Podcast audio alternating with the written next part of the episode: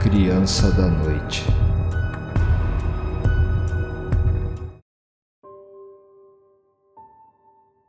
Luísa compareceu pontualmente no endereço que fora de passado, trazendo consigo sua bolsa e uma pequena mala. Ela tocou a campainha e a senhora Duarte, uma mulher que aparentava ter perto de uns 50 anos, abriu a porta, convidando-a a entrar. A senhora guiou-a até a grande sala de estar e pediu para que a garota se acomodasse em um dos sofás. A anfitriã se sentou em uma poltrona de couro, de frente para a visitante. Embora ainda fosse três da tarde, dentro daquela casa parecia que já era meia-noite, devido ao fato de todas as cortinas terem uma cor escura e estarem fechadas, impedindo que a luz solar invadisse o interior. Disseram-me que você tem bastante experiência com crianças, minha jovem, comentou gentilmente a dona da casa. Sim, respondeu Luísa com um sorriso. Já faz algum tempo que quase todos os fins de semana eu faço bicos como babá. Isso é ótimo, exaltou a senhora Duarte, retribuindo o sorriso. Mas devo lhe informar que o meu pequeno Daniel não é como as outras crianças. Luísa franziu a testa. Como assim? Ela questionou. Meu filho é portador de uma doença extremamente rara, chamada xerodermia pigmentosa. Basicamente, ele não pode ter contato com a luz do sol de maneira nenhuma. Caso contrário, ele apresenta sintomas como queimaduras enormes e manchas pretas que levam semanas para sumirem, além de poder causar cegueira e perda da audição. Meu Deus! Por isso as cortinas ficam sempre fechadas nessa casa, acrescentou a mulher. Daniel foi acostumado a trocar o dia pela noite, de modo que a essa hora ele ainda está dormindo. Eu espero que isso não seja um problema para você. Não, de maneira nenhuma, senhora Duarte. Pode me chamar de Bárbara, insistiu a anfitriã. Certo, como eu estava dizendo, senhora Duarte. Digo, Bárbara, eu estou acostumada com esse horário também. Até pouco tempo atrás eu estava trabalhando no terceiro turno da fábrica. Maravilha! Então imagino que você conseguirá dar conta por apenas dois dias, não é? Quanto a isso, não tem com o que se preocupar, afirmou Luísa confiante. Bom, eu deixei anotado algumas coisas com as quais você precisa se atentar, além da sensibilidade ao sol. A cada três horas, enquanto Daniel está acordado, é extremamente importante que ele tome um copo do suco espesso de cor avermelhada que eu deixo na geladeira. Tem o bastante para durar o fim de semana. Ele tem a função de repor alguns nutrientes escassos no organismo de Daniel. Nas refeições eu sempre lhe sirvo salmão e ovos cozidos, para suprir a falta de vitamina D. A senhora Duarte encarou Luísa com um olhar sério. Tudo bem até agora? Sim, Bárbara, a garota concordou. Sou boa na cozinha, mas devo admitir que não é sempre que eu como salmão. Ela riu.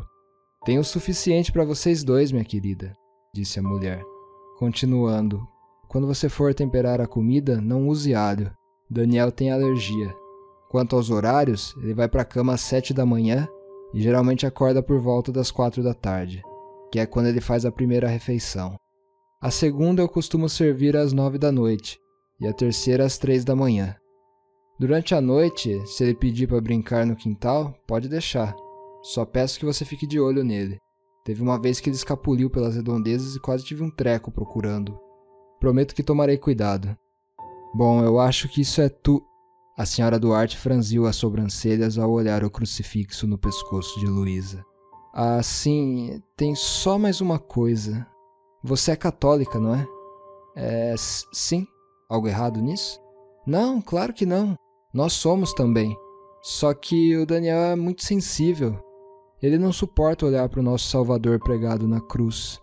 Faz com que ele sofra, mesmo que seja em um pequeno crucifixo. Se esse é o problema, então não usarei enquanto estiver aqui. Luísa tirou o colar com a cruz do pescoço e guardou-o em sua bolsa. Obrigada por entender, minha querida. Uma lágrima escorreu no rosto da senhora Duarte. Eu não saberia o que fazer caso não aceitasse o trabalho. Minha mãe faleceu no começo da semana e ainda não tive a oportunidade de visitar seu túmulo. Ela mora do outro lado do estado. Seria muito perigoso viajar até lá com meu filho, devido à sua doença. Essa é a única razão para eu deixá-lo aqui. Sinto muito pela sua mãe, confortou Luísa.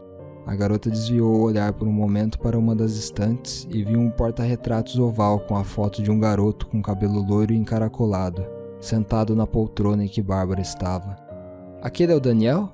Ela perguntou, apontando para a foto. É sim, Bárbara se levantou.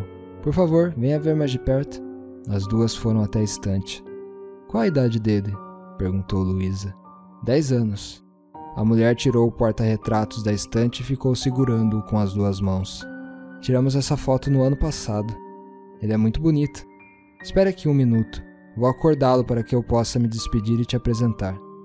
A senhora Duarte entregou o porta-retratos para Luísa, deixou a sala de estar e subiu as escadas, rumo ao quarto de Daniel.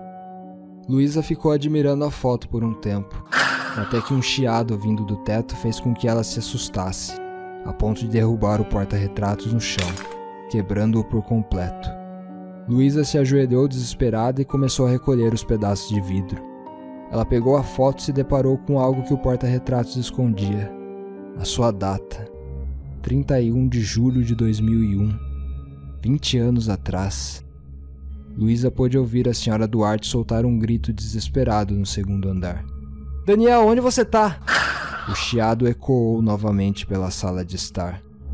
Luísa direcionou lentamente o olhar para cima, onde um pequeno morcego a encarava com os dentes à mostra.